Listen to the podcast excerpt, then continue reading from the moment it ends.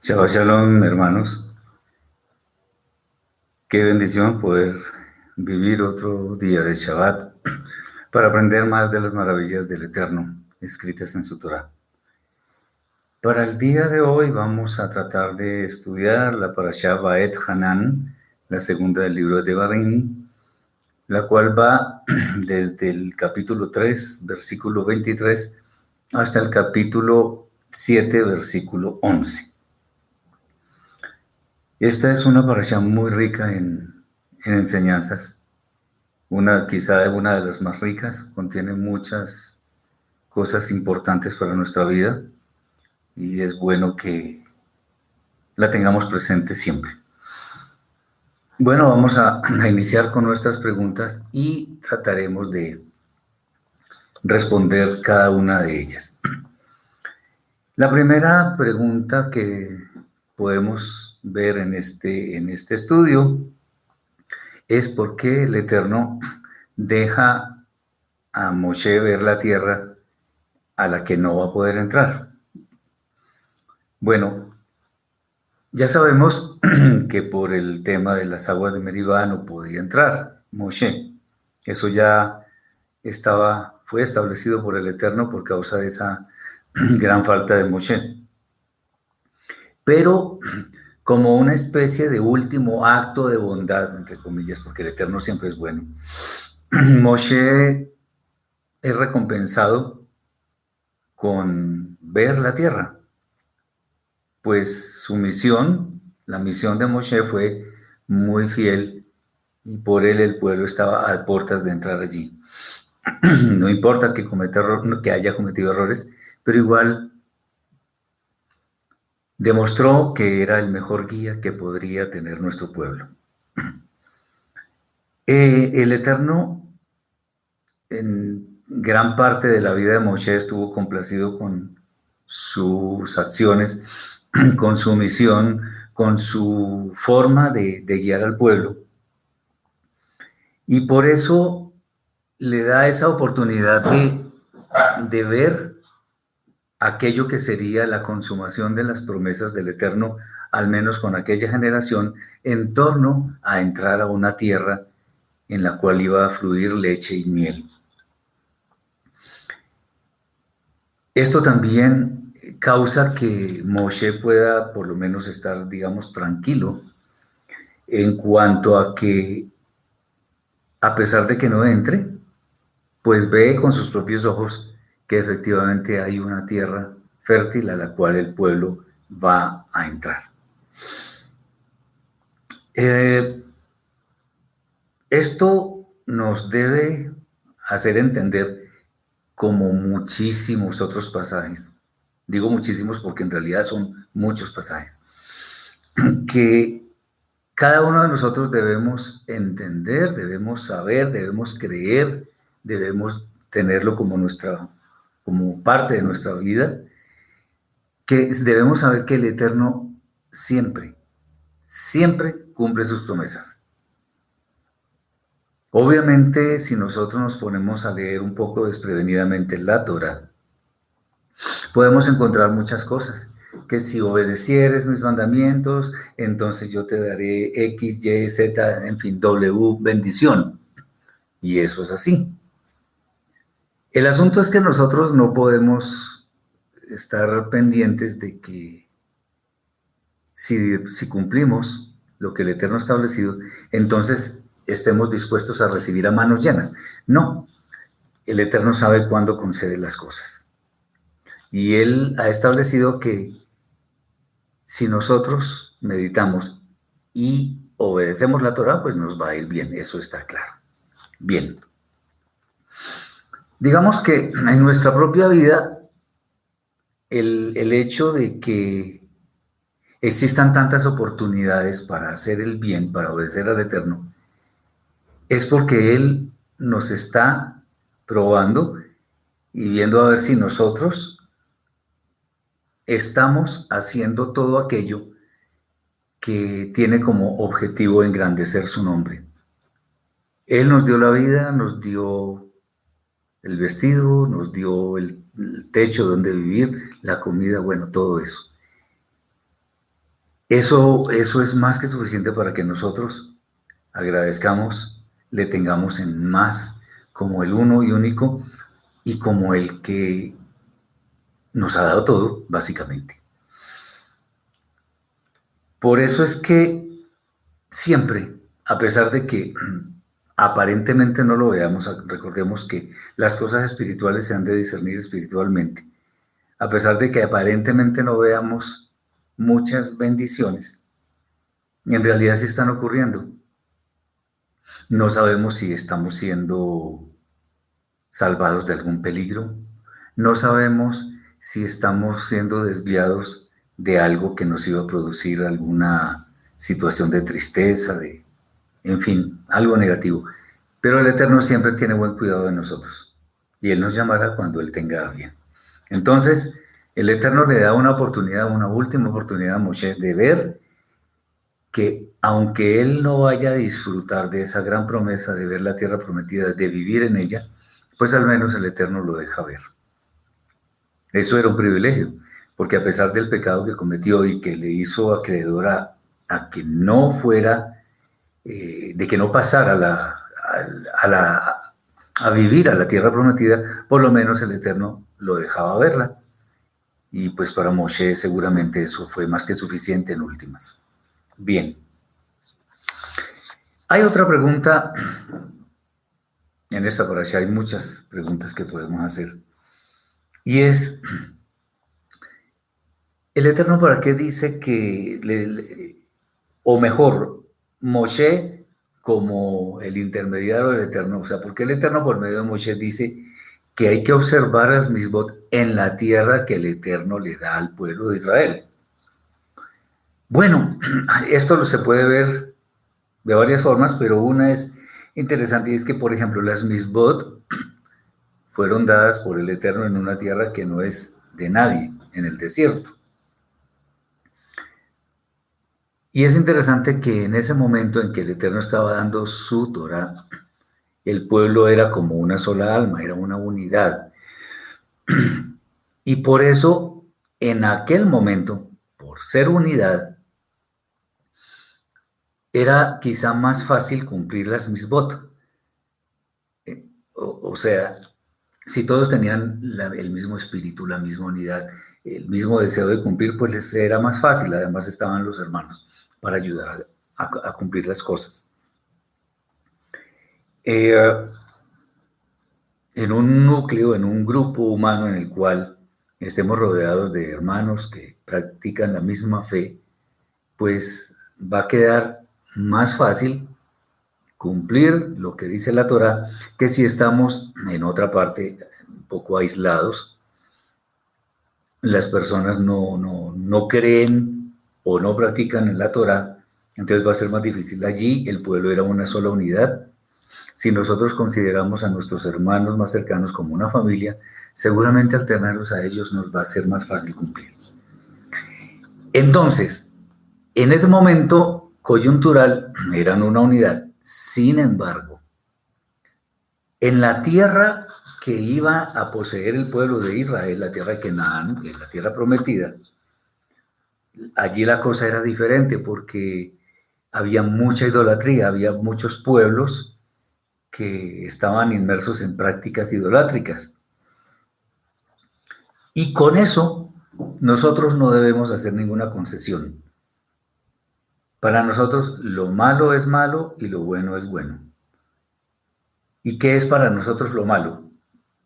Es muy fácil dar una definición de eso. Para nosotros lo malo es lo que el Eterno establece que es malo. Eh, y, lo malo que es, básicamente, estar en desobediencia de las misbot. Entonces, si sabemos, o mejor, para saber si la idolatría es mala, miremos los mandamientos. No tendrás jueces o potestades o como lo llaman dioses ajenos delante de mí.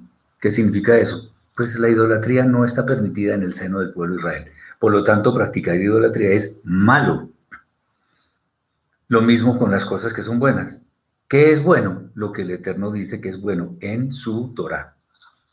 para que no nos enredemos en definiciones por allá muy rebuscadas.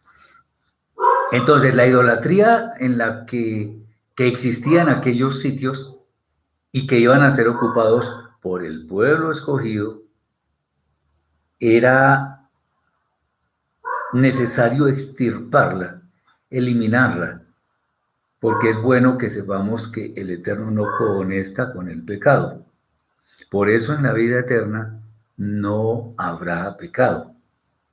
Lo hemos dicho y bueno, es una frase interesante y es, antes de la Torá estábamos esclavos del pecado porque no sabíamos qué era pecado. Al llegar la Torá somos conscientes de que somos pecadores, pero seguimos en esa esclavitud porque la Torá está, digámoslo así, en letra. Al llegar Yeshua en el, al mundo, nos hizo conscientes de muchas cosas y al seguir al, al Santo Maestro, lo que llegamos a adquirir es una nueva condición y es que no estamos bajo el poder del pecado, porque el Eterno nos ha dado una algo muy importante que es la Ruba HaKodesh con la cual nosotros podemos resistir al pecado. Pero al llegar a la vida eterna, no solamente vamos, no vamos a estar sometidos al poder del pecado, sino que el pecado no va a existir, o sea, vamos a estar libres de la presencia del pecado. Eh, y esa es la condición ideal. En esa condición es que el Eterno permite que vivamos con Él. Por eso fue que nuestros primeros padres Adán y Jabá fueron expulsados del Gan Edén, porque ellos no podían estar ante la presencia del Eterno y seguir pecando como si nada. Entonces tengamos eso en cuenta. Bien, ah, en la tierra prometida, recordemos que hubo algunos hombres que fueron a, a inspeccionarla, pues ellos se dieron cuenta que había hombres de diferente de diferentes categorías, había unos gigantes, había otros, pero todos tenían el, el, denominador común de la idolatría. Y ese es un enemigo peor que, que algo físico. Entonces la idolatría hay que quitarla de nuestra vida. Por eso nosotros cuando estemos, digamos, compartiendo algún momento con otras personas que no están en el camino de la fe que nosotros profesamos, debemos tener mucho cuidado. Digamos conversaciones que sean muy profanas, muy, que ya lleguen al, al extremo de ser paganas y que conesten con cosas que son anti-Torah, nosotros debemos apartarnos. Acordémonos que el Eterno prueba nuestra fidelidad de muchas formas. ¿Recuerdan con la parábola de los talentos? Bien, siervo fiel. Sobre lo poco fuiste fiel, sobre lo mucho te pondré, ven al gozo de tu Señor. Pero si no somos fieles, la cosa es al contrario. Entonces, en últimas, por decirlo así, la opinión que a nosotros nos debe interesar es la opinión del Eterno. Nosotros debemos estar en consonancia con lo que el Eterno establece. Por eso, si estamos en algún grupo, en la empresa, en, en algún sitio público donde se hable de cosas que son contrarias a la Torah, es mejor que nosotros nos apartemos. El pueblo de Israel debía ser otro tanto con los pueblos que estaban establecidos allí. Solo que, pues obviamente no iba a ser fácil salir de ellos, sino que porque ellos iban a tratar de resistirse, entonces les iba a tocar luchar contra ellos. Bien, Independientemente de que Israel no sea una en este momento, una sola alma, y esté en el mismo sitio en la tierra de Israel, sino que esté diseminada por todo el mundo, a nosotros entonces este principio de, la de apartarnos de la idolatría nos aplica. Entonces, eh, la, observación que hace Moshe de guardar las misbot en la tierra que el Eterno nos da es perfectamente válida para nosotros en nuestro día a día.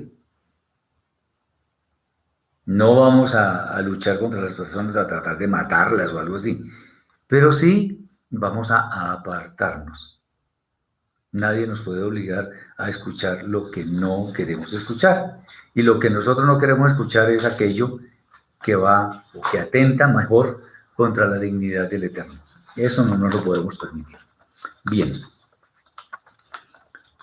Hay otro aspecto muy interesante en esta parasha y es que Moshe enfatiza en que el pueblo de Israel no vio ninguna figura en el monte Sinaí.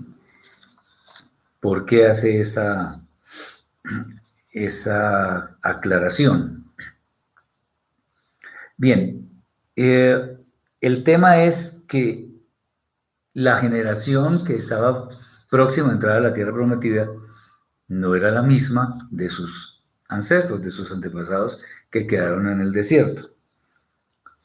Eh, lo, que, lo que Moshe quiere hacerle ver al pueblo para que también, de hecho, evite la idolatría, es enfatizar de que el Eterno no tiene figura, no se puede comparar a nada ni a nadie, no se puede ver. Eh, ¿Por qué? Porque pues, Él es espíritu, como, como está escrito en varias partes. Pero a pesar de todo ello, fue el Eterno, con su poder, su majestad, su misericordia, quien eh, generó aquellas, aquellas señales, aquellos milagros, eh, todo ese poder para mostrarle al pueblo en quién debía poner su confianza. Otra vez para nosotros eso también aplica. Nosotros no podemos comparar al Eterno con nada ni con nadie.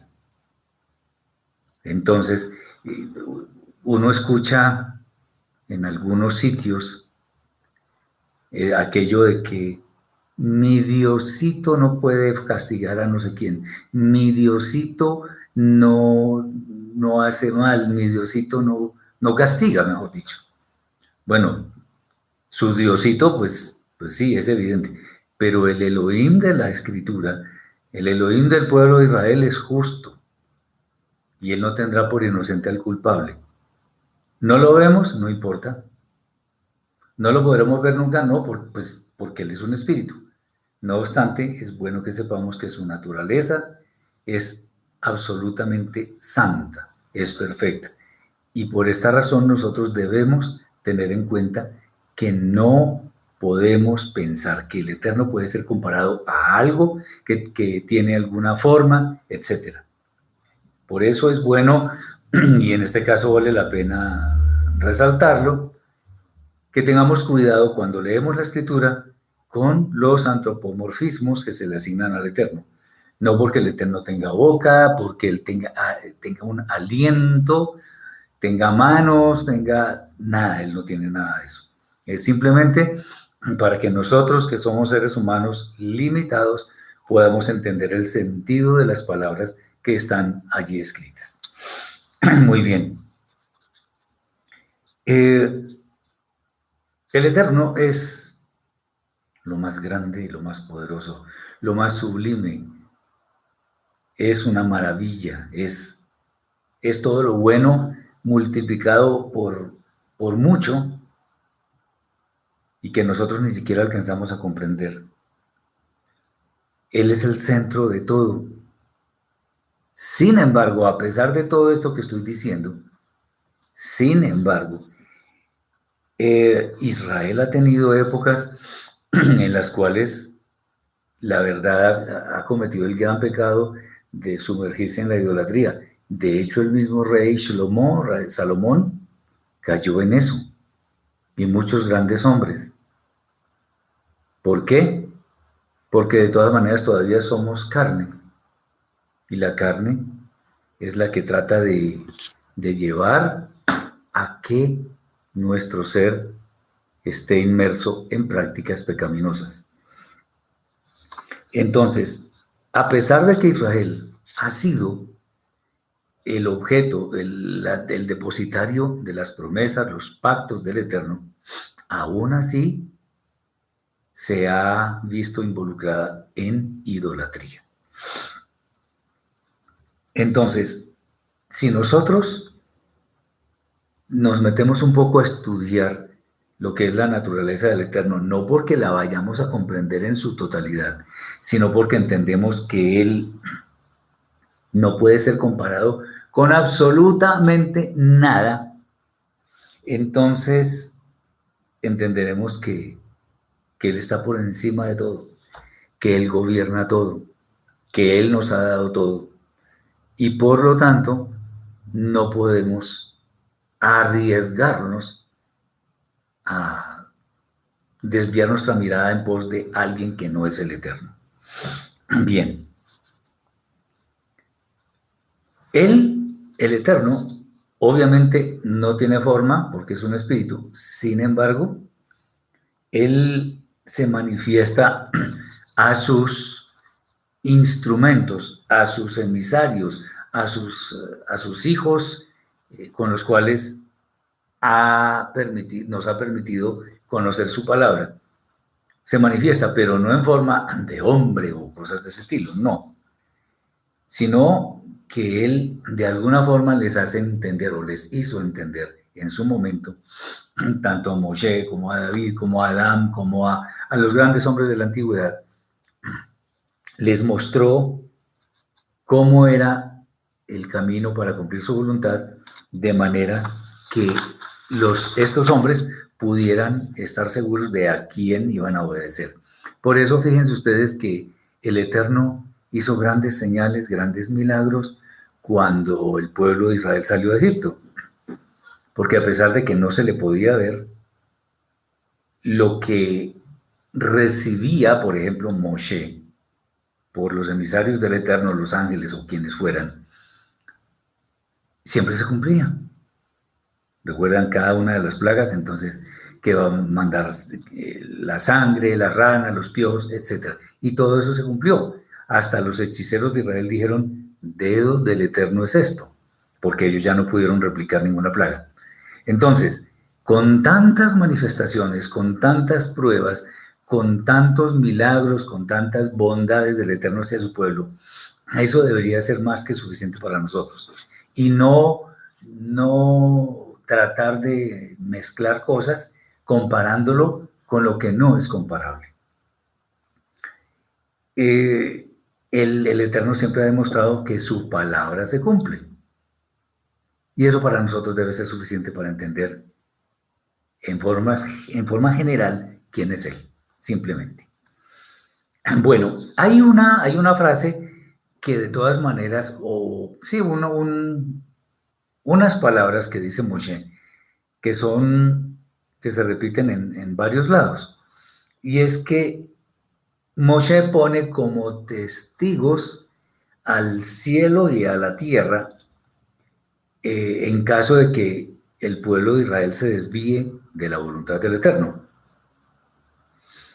Bueno, eh, ¿cuál es el tema con estos dos testigos, el cielo y la tierra?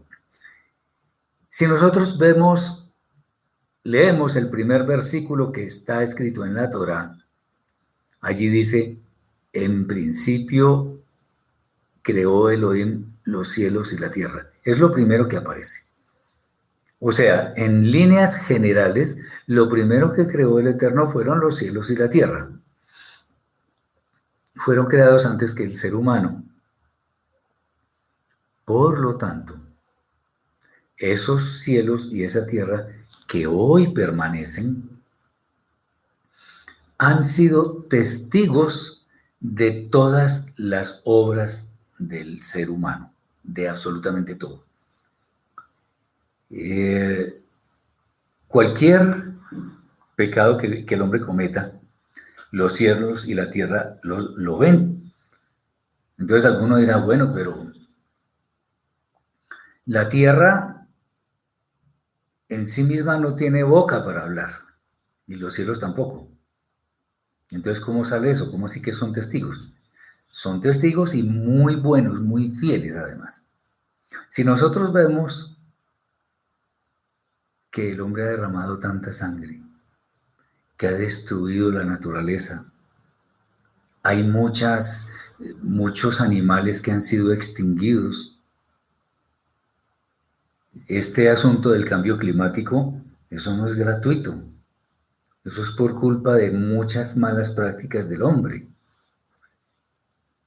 si nosotros vemos, por ejemplo, la contaminación que existe tan terrible en ríos y mares, donde no, el hombre no ha tenido ningún escrúpulo en echar toda la basura que, que se le ocurra, pues esa es una forma de que la naturaleza, los cielos y la tierra hablen. Tanto humo que sale de las fábricas, pues ha ocasionado daños en la, en la atmósfera. Y por eso entonces eh, los rayos del sol empiezan a volverse nocivos. Entonces todas esas circunstancias hacen que lo que dice Moshe se convierta en una verdad que nosotros deberíamos tener presente, que los cielos y la tierra sí hablan, y de hecho hablan en una forma muy fiel. Cuando hablo de sangre derramada, estoy hablando literalmente. ¿Cuántos, ¿Cuántas personas no han muerto bajo las balas de los fusiles o han sido decapitadas o y las han enterrado así. ¿Recuerdan cuando Caín mató a Abel? Bueno, el Eterno mismo dijo, la sangre de tu hermano clama a mí desde la tierra. Entonces la tierra habla, los cielos hablan y, tienen más edad, por decirlo así, que todos los seres humanos. Por lo tanto, hablan de todo lo que hemos hecho y seguimos haciendo. Por supuesto, no habrá testigos en contra de ellos, porque ellos dicen la verdad. Ellos dicen lo que ha sucedido, hechos y datos concretos. Bien. Eh,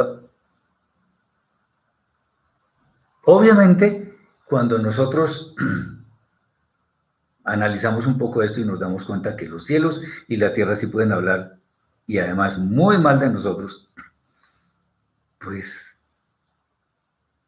nos debería eh, venir a nuestro ser como ese remordimiento tan grande que nos lleve a hacer tikkun, o sea, reconstrucción, reparación de las cosas que se han dañado.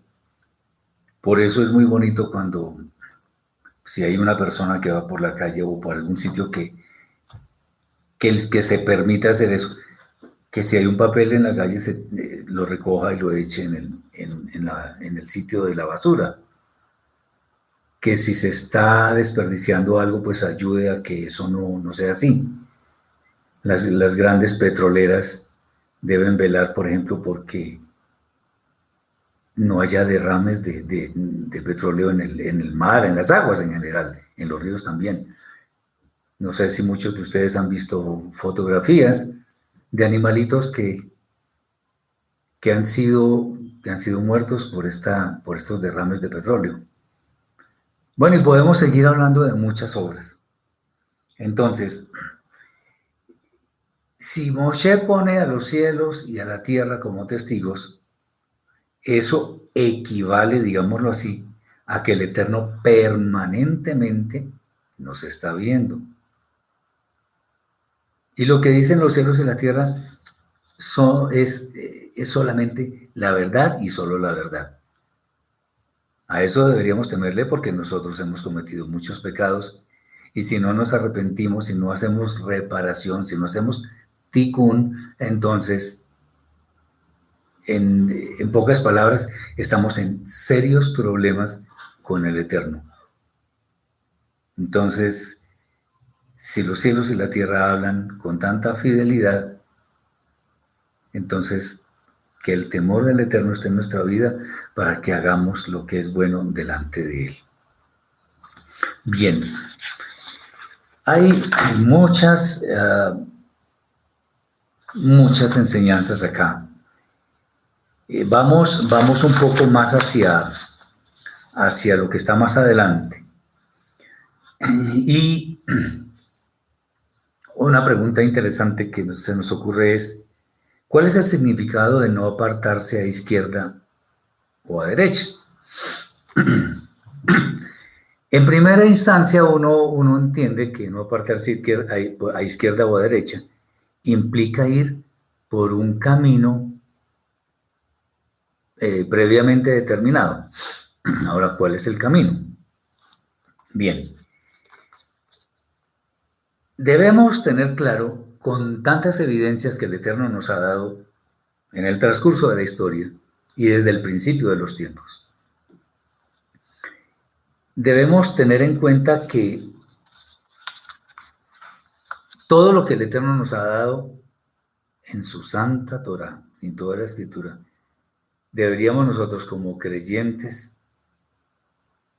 en esa, en esa Torah de vida, en Yeshua, nuestro Santo Maestro, en todo eso que es la verdad, eh, deberíamos entender que ese es el camino recto del cual no debemos apartarnos ni a izquierda ni a derecha. Así de sencillo. No debemos apartarnos porque ese es el camino que el Eterno estableció. Por supuesto, seguir otro camino implica automáticamente salirnos del cerco de la Torah. Acuérdense de que la definición de Torah, o, mejor, la palabra Torah significa instrucción, pero viene de una palabra que es yara, que significa dar en el blanco. O sea que en últimas, cumplir la Torah es dar en el blanco. ¿En qué sentido? De siempre estar dentro del cerco. Todos conocemos que es un, que es un blanco en el cual se tiran flechas o algunos practican con, con pistola, qué sé yo. Vamos a ponerlo con flechas. Existen una serie de círculos y hay más puntaje al que, para el que atine en el centro o esté más cerca del centro.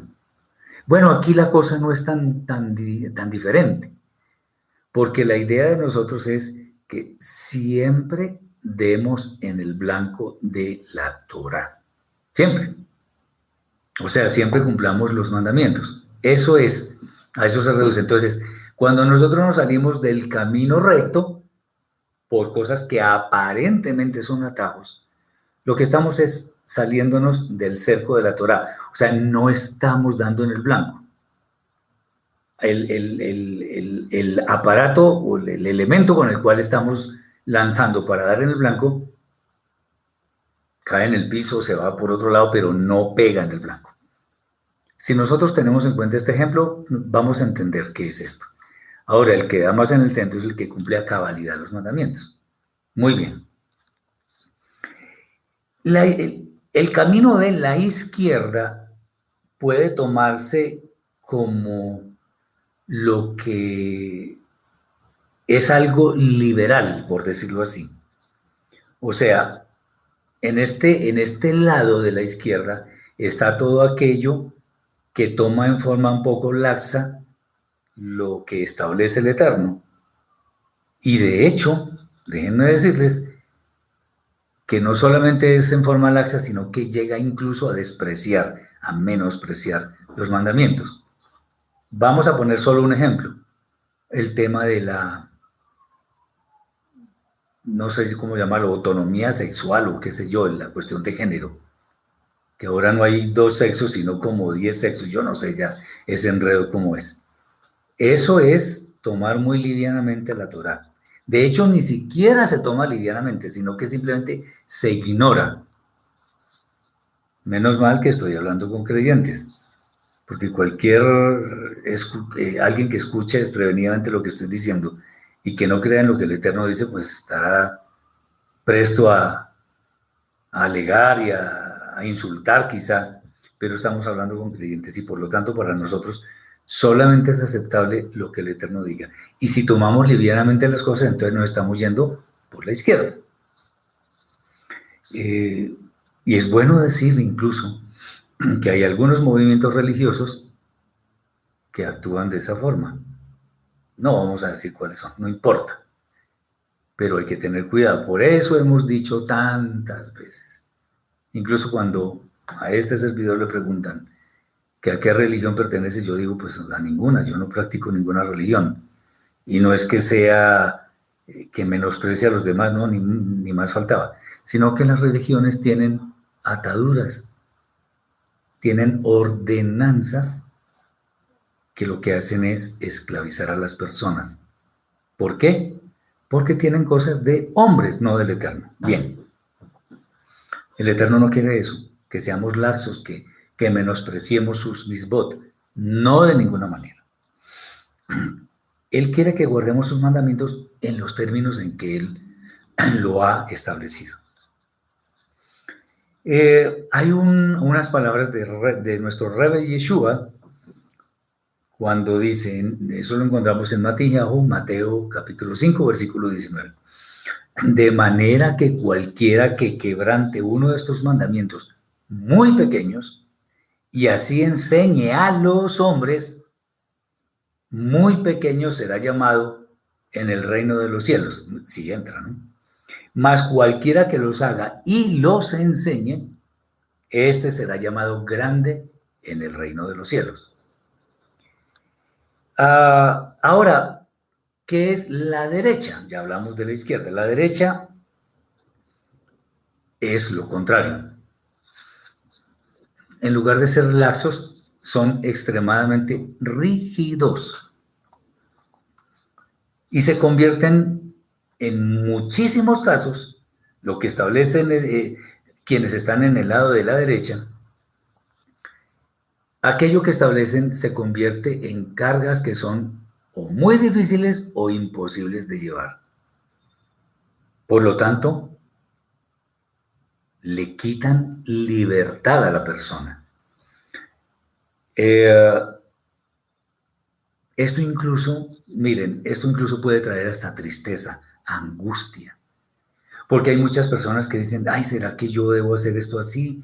¿Será que lo estoy haciendo mal? ¿Será que no sé qué? O sea, todo ya es una serie de cuestionamientos a lo que se está haciendo porque se piensa que se está actuando mal. Porque de pronto va a ser condenado por no hacer las cosas como alguien lo dice. Alguien que no es el eterno. Ojo con esto, tengamos mucho cuidado porque también se puede llegar allá. Yeshua también tiene palabras respecto de esta situación. Dice así, eh, entonces habló Yeshua a la gente y a sus discípulos diciendo, en la cátedra de Moshe se sientan los escribas y los fariseos. Así que todo lo que os digan que guardéis, guardadlo y hacedlo. En realidad, bueno, ya voy a decir algo con respecto a esto mas no hagáis conforme a sus obras, porque dicen y no hacen, porque atan cargas pesadas y difíciles de llevar y las ponen sobre los hombros de los hombres, pero ellos ni con un dedo quieren moverlas. Sobre este asunto, en realidad ahí no dice que todo lo que ellos digan que lo hagamos.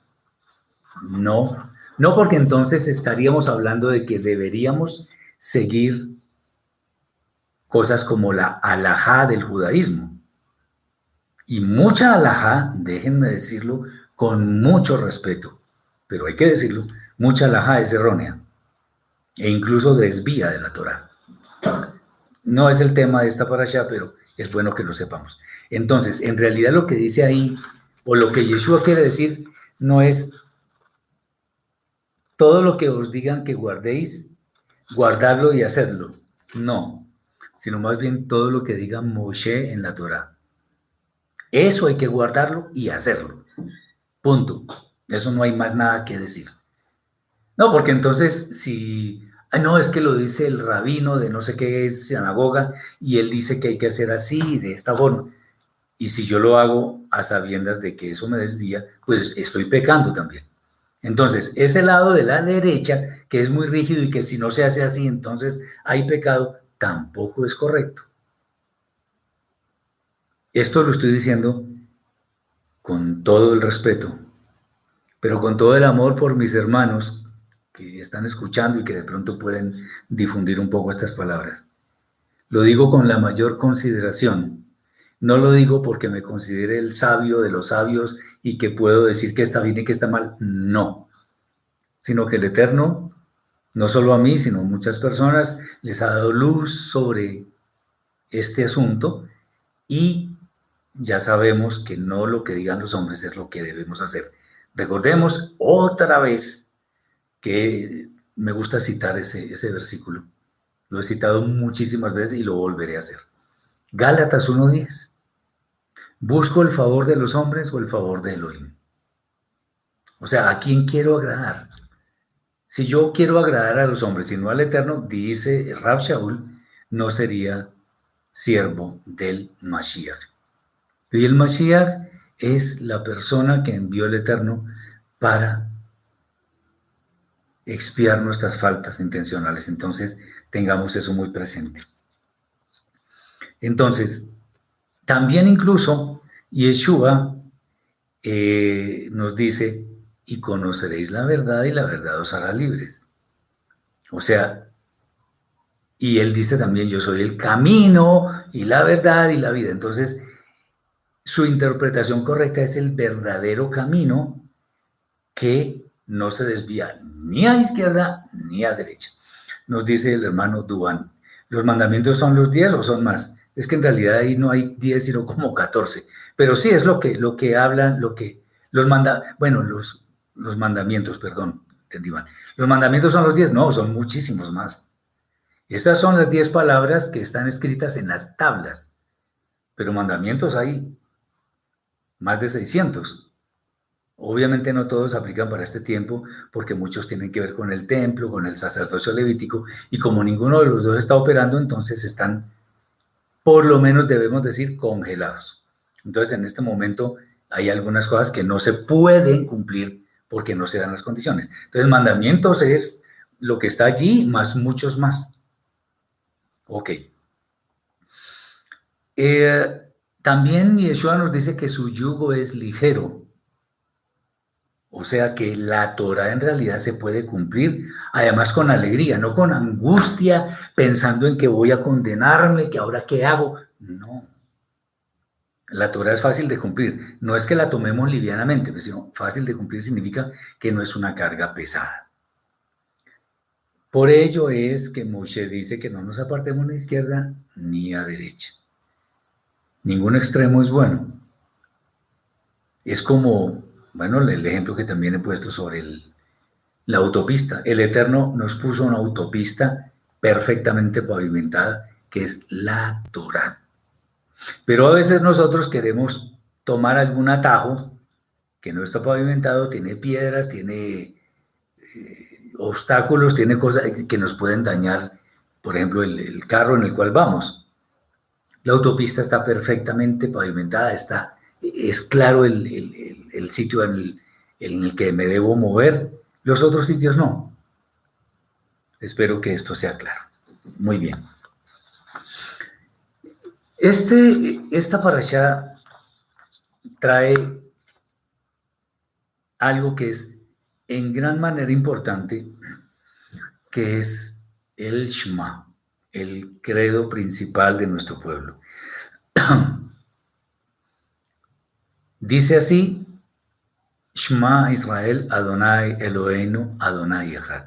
Escucha Israel, el Eterno, nuestro Elohim, el Eterno es uno. Algunas tradiciones dicen que Jacob, cuando en su lecho de muerte, le preguntó a sus hijos qué era lo que ellos más creían. Y como él en ese momento también se llamaba Israel, entonces le dijeron ellos a él, Shema, escucha Israel, escucha Jacob, pero con el nombre de Israel. Escucha Israel, el eterno, nuestro Elohim, el eterno es uno. Y cuando él escuchó esas palabras, dicen los sabios, no es que haya sucedido así, pero dicen los sabios, que él dijo, Baruch Shem Leolam o sea, bendito seas el nombre de su reino glorioso eternamente. O sea, quedó satisfecho con esas palabras. Ese texto en sí mismo nos dice que debemos creer en la unicidad del Eterno. El Eterno no es uno, ni dos, ni tres, ni diez. Es uno. Es suficiente, es todopoderoso, es único. Bien. El significado de uno incluye, por lo tanto, que Él es la única realidad absoluta, porque todo lo que existe todo, sin excepción, depende de Él.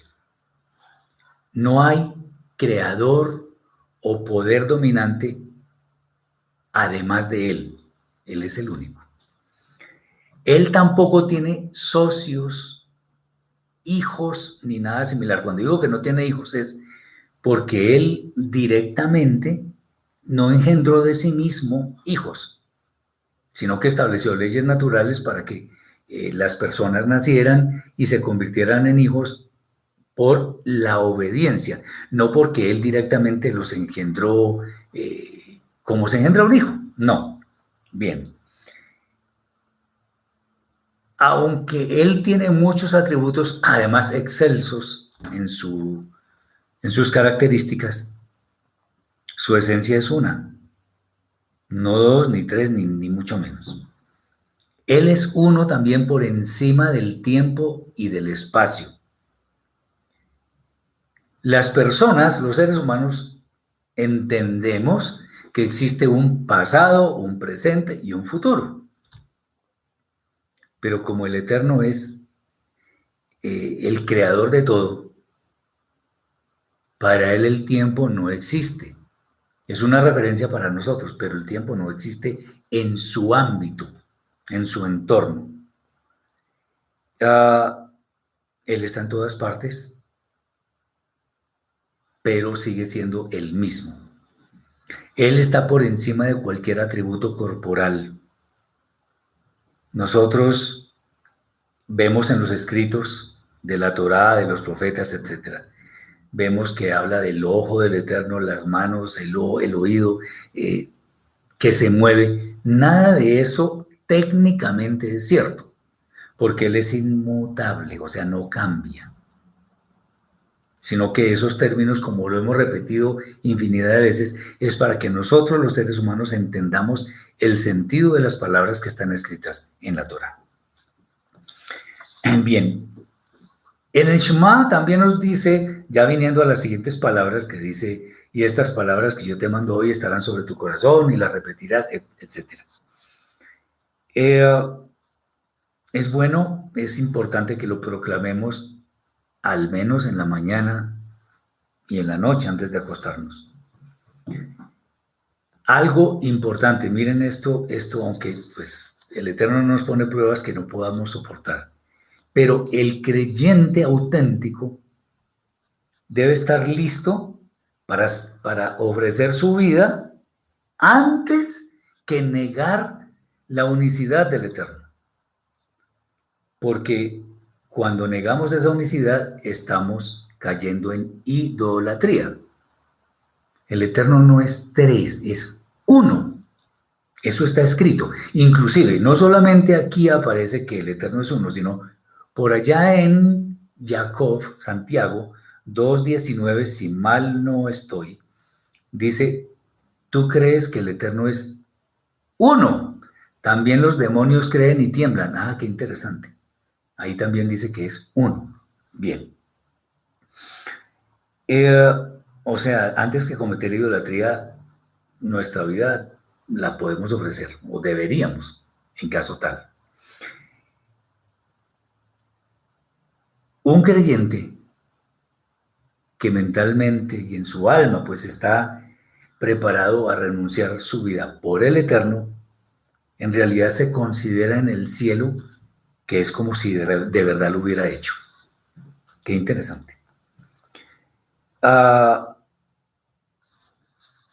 es, es importante, por ejemplo, que nosotros veamos que existe el día y la noche. De hecho, el día no existe sin la noche. El matrimonio es el hombre con la mujer. Eh, hay muchas cosas como duales, que una depende de la otra. En el Eterno no es así.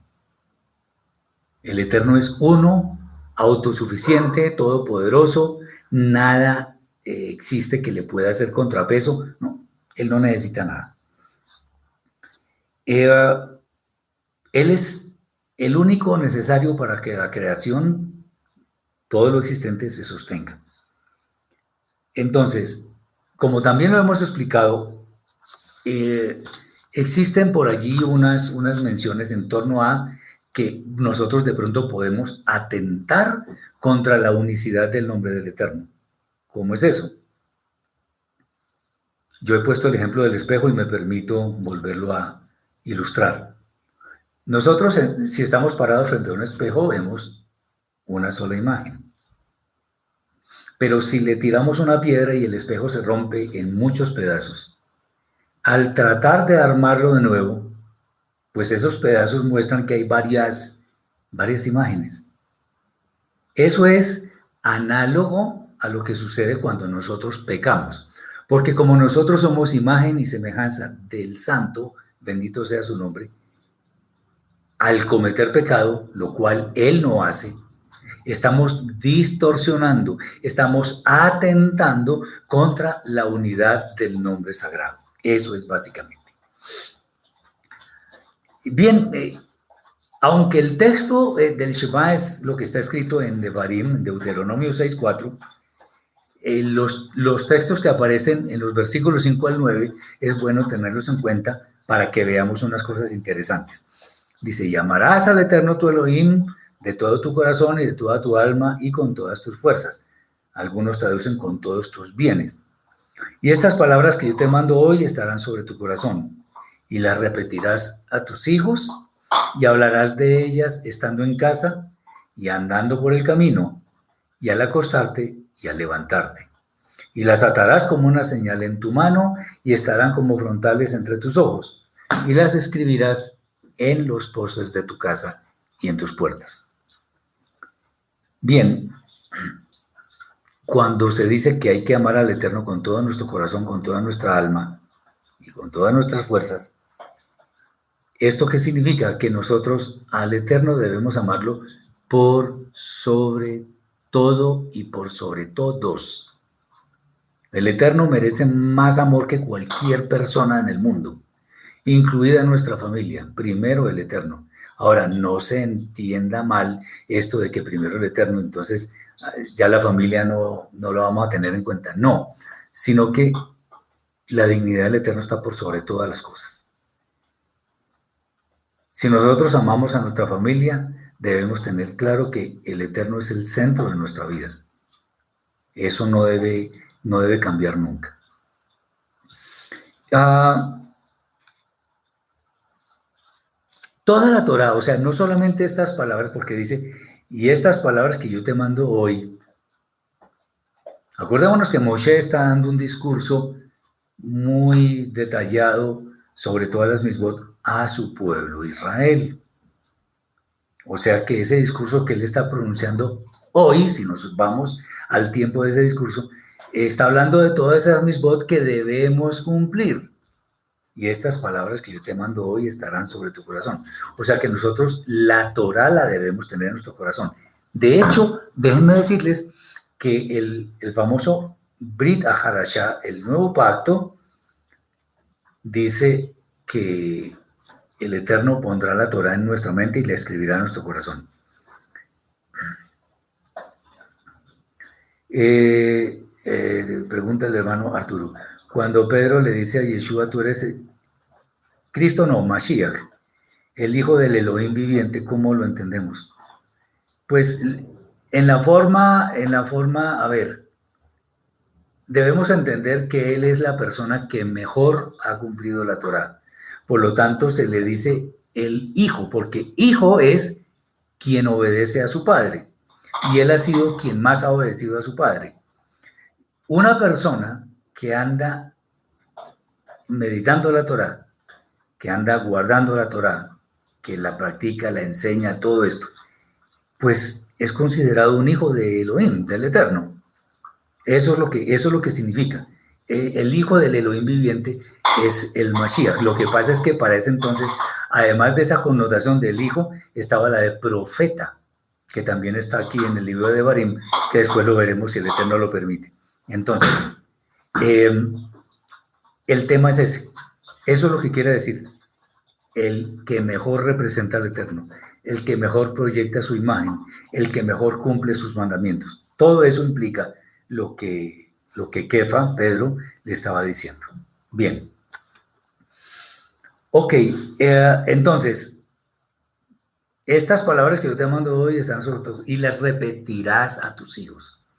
O sea, nosotros tenemos el deber de estar enseñando a nuestros hijos. Ahora, incluso esto aplica no solamente para nuestros hijos engendrados en la carne, sino en términos, digamos, extensivos a quienes espiritualmente son guiados por nosotros.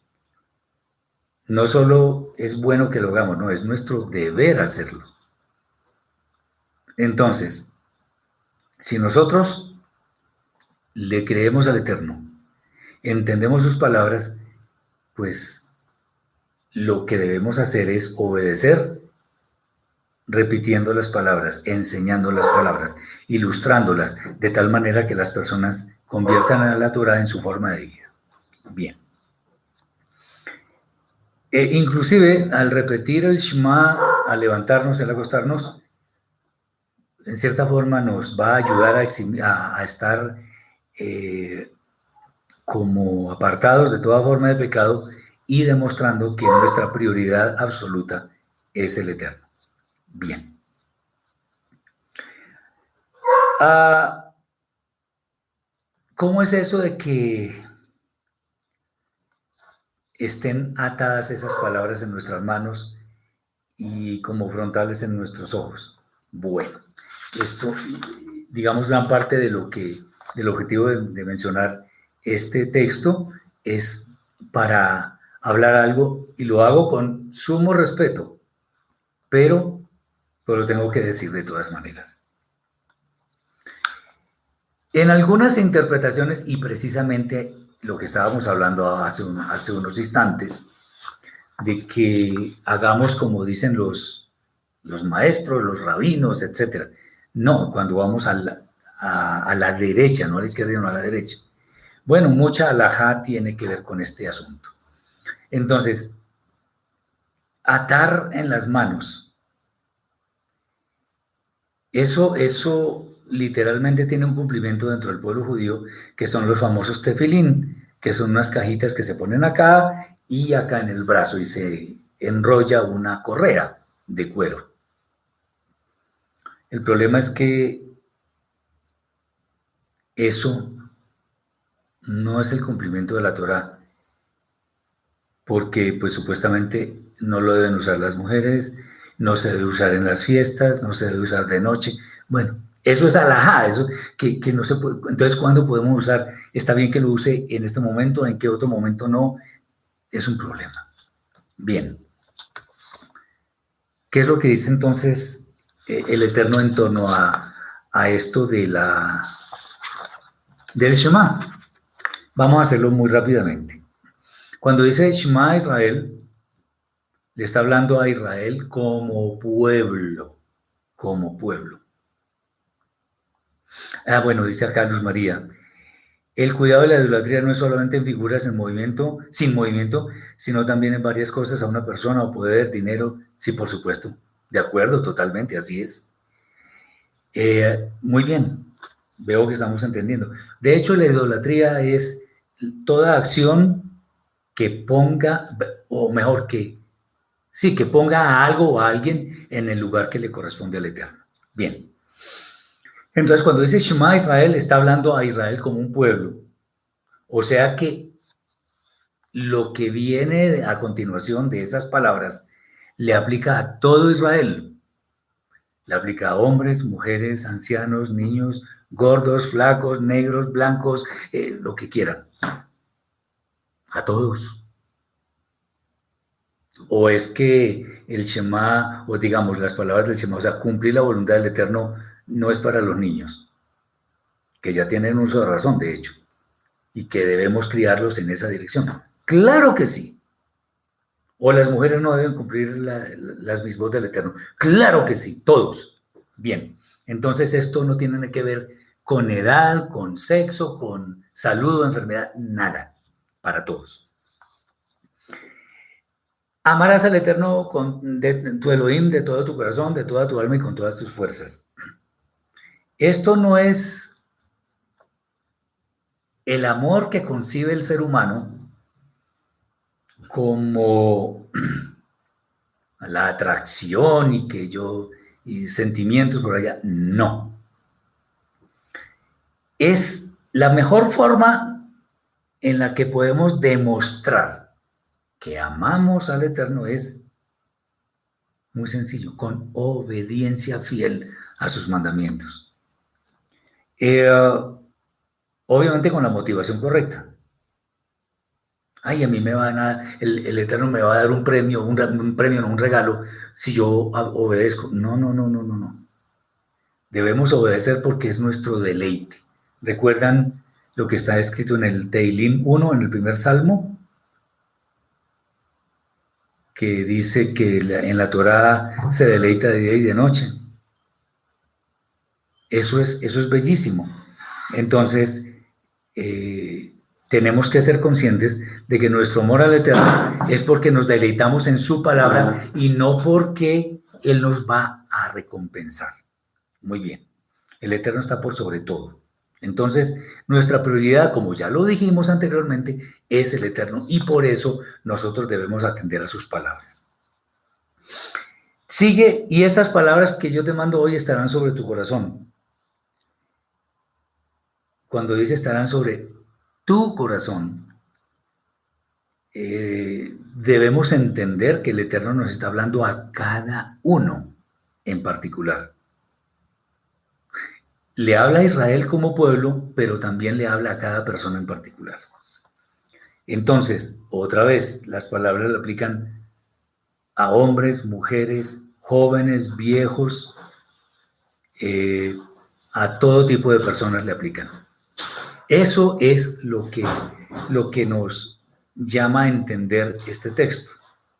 Entonces, estas palabras que yo te mando hoy, pues son la, toda la Torah.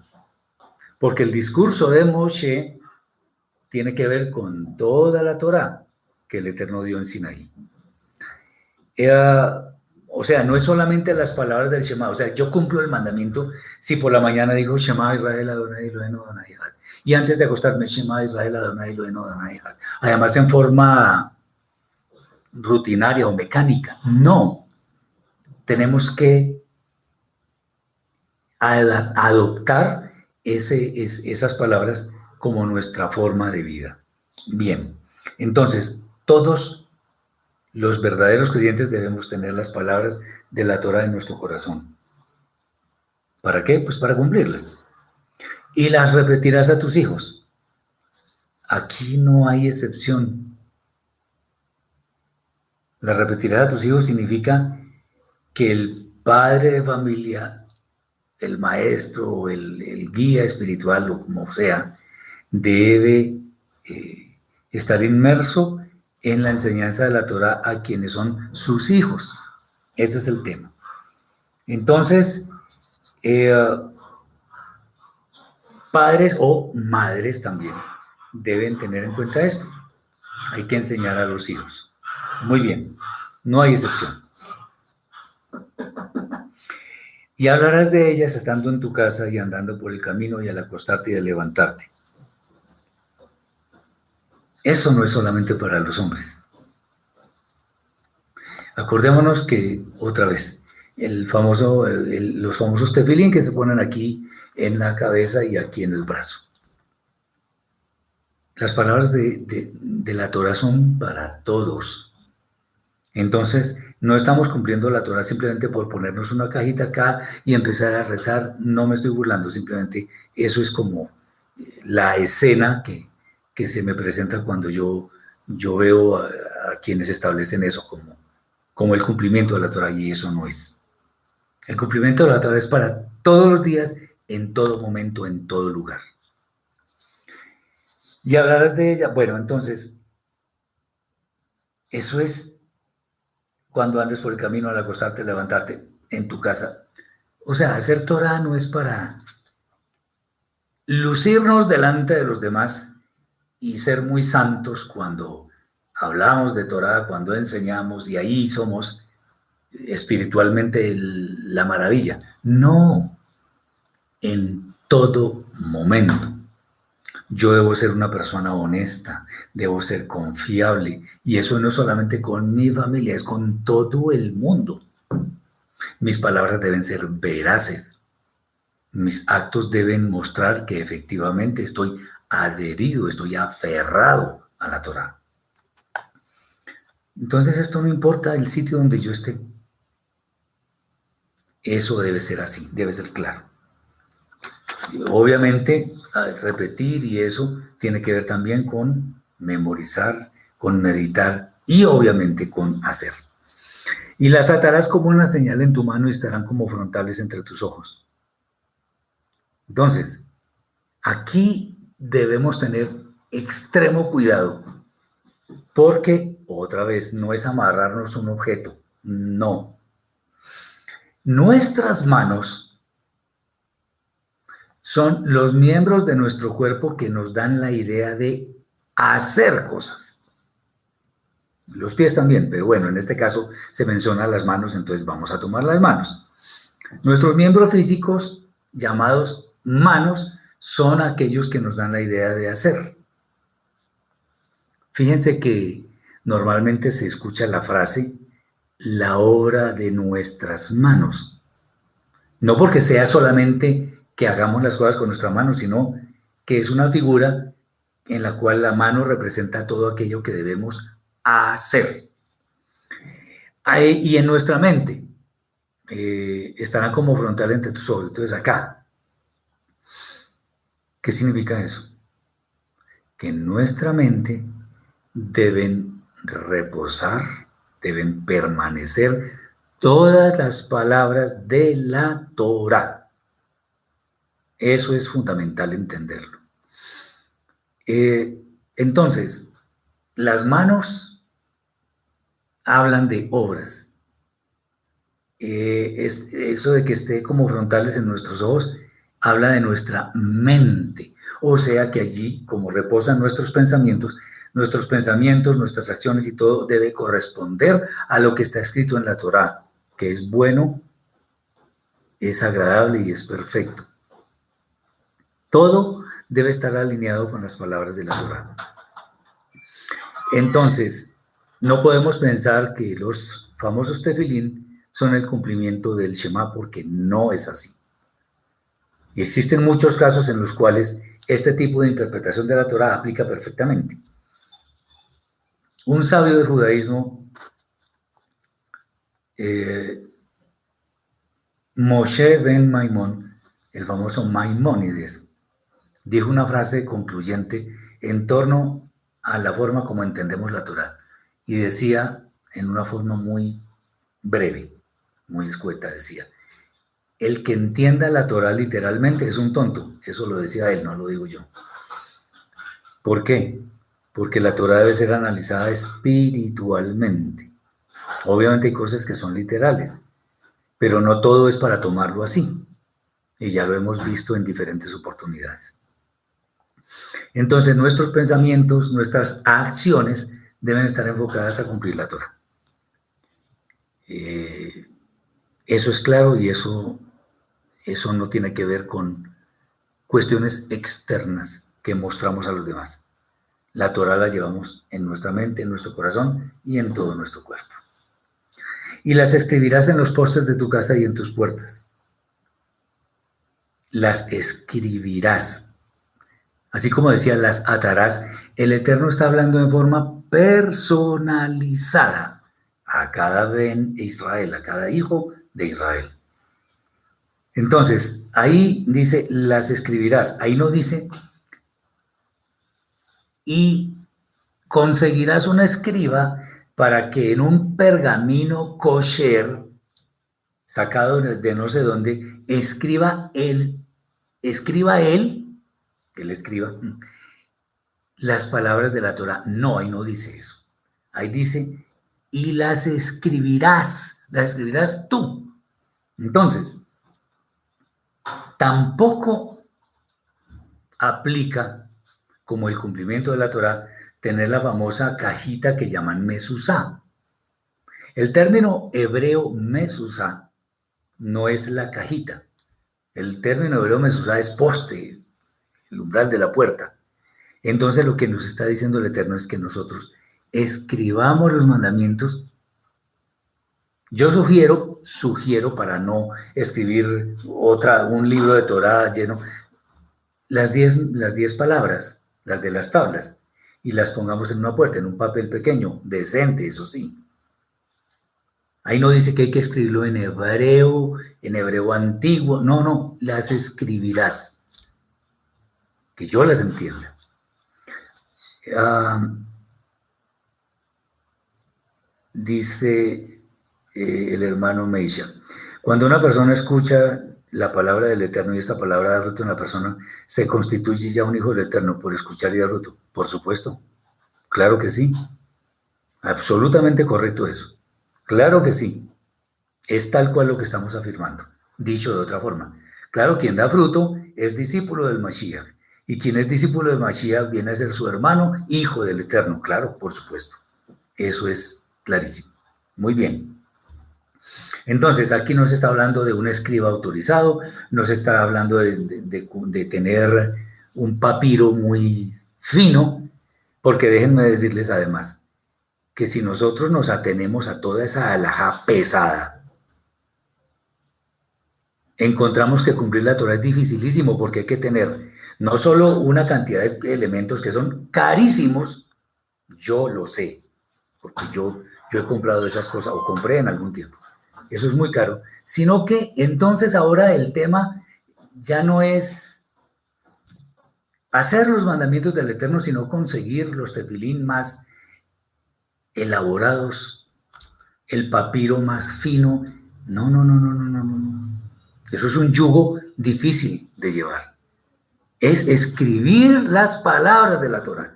Sugiero otra vez las diez palabras, lo que llaman los diez mandamientos. Sugiero nada más, no estoy diciendo que eso sea escribámoslas. No tendrás dioses ajenos delante de mí.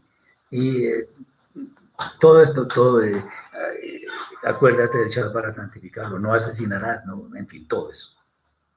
¿Y eso qué significa? Que estando eso en la puerta de la casa, se está dando a entender a quien llegue que en esa casa se cumple Torah. Eso es. Entonces, la Torah no da a entender que debemos hacernos a un escriba, un papel muy raro por allá. No, que cada uno, cada persona, escriba esos mandamientos y los ponga en las puertas. De esa forma también los recordamos. Entonces, de acuerdo con esto que hemos mencionado, hay muchos mandamientos a los cuales se les han puesto muchas trabas, entendámoslo así, trabas para cumplirlos. Entonces, ¿cuál es el tema? El tema de la Torah es sencilla, no la compliquemos. La Torah vale la pena, es una bendición que nosotros podamos cumplir Torah, es un privilegio. Hagámonos a ese privilegio. ¿Por qué complicar los mandamientos de la Torah si son sencillos? La religiosidad de muchas personas, ojo con esto que voy a decir, y no me arrepiento, lo digo con conocimiento de causa. La religiosidad de muchas personas las lleva a una falsa piedad.